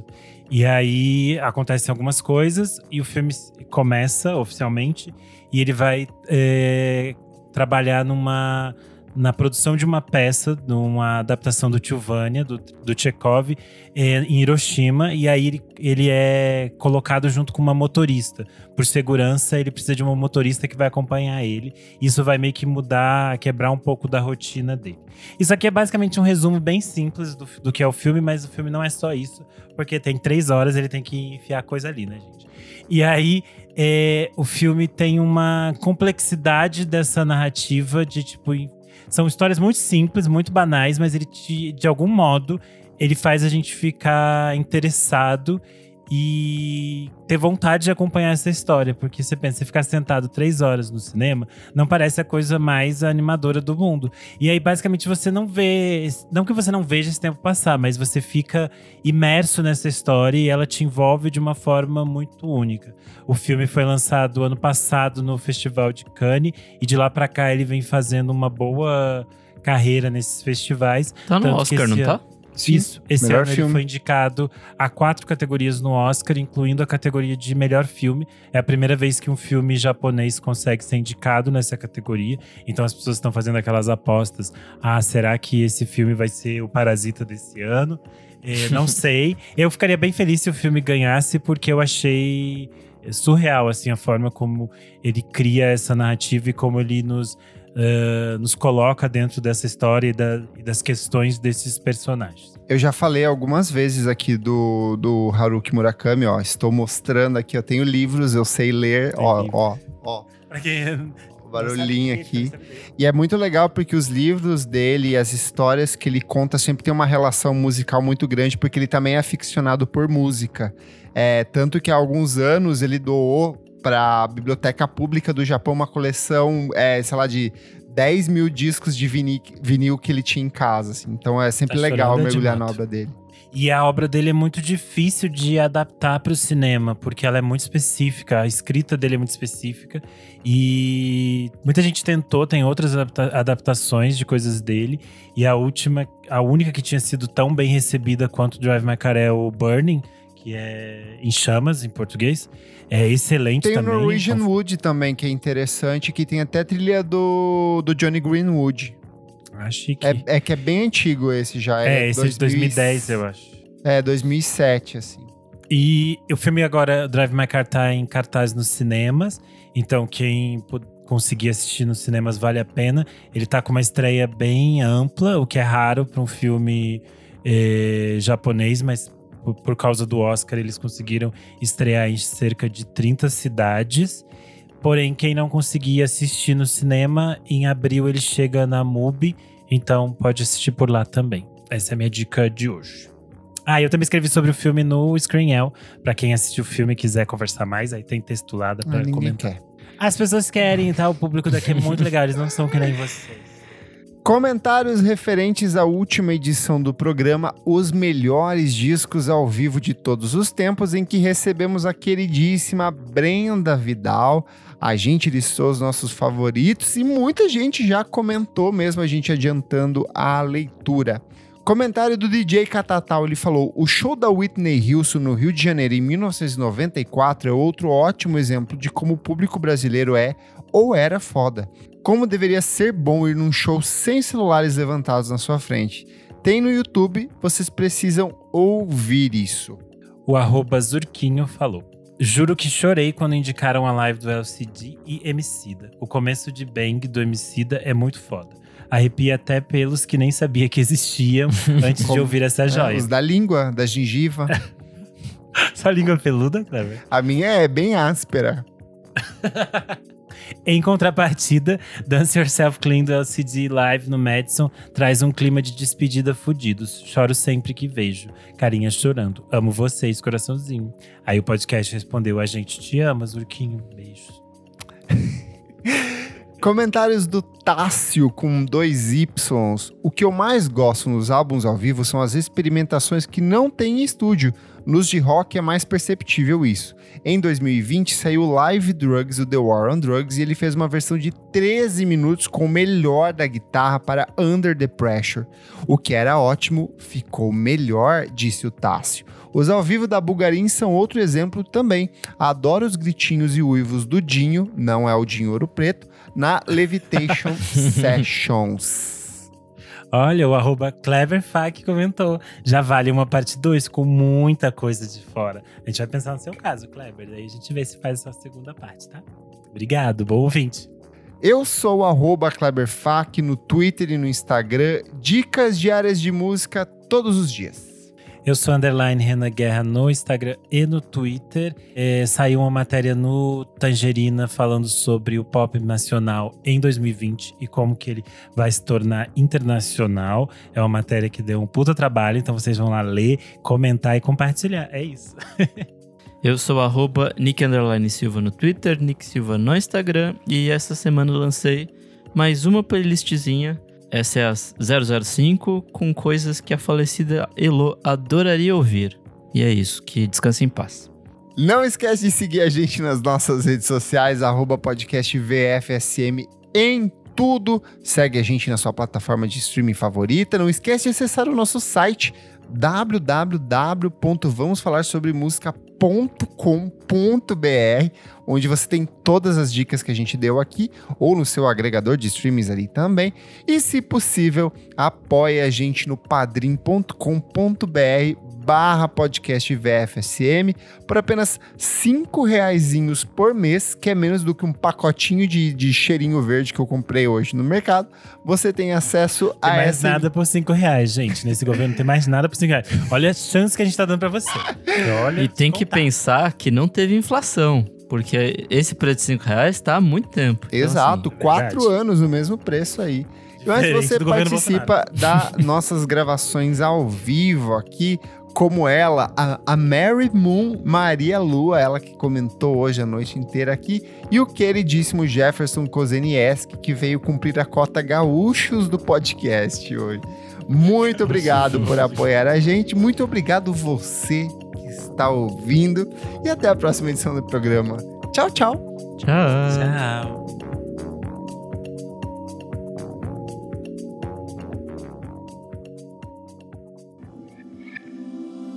Esse podcast foi editado por Nick Silva.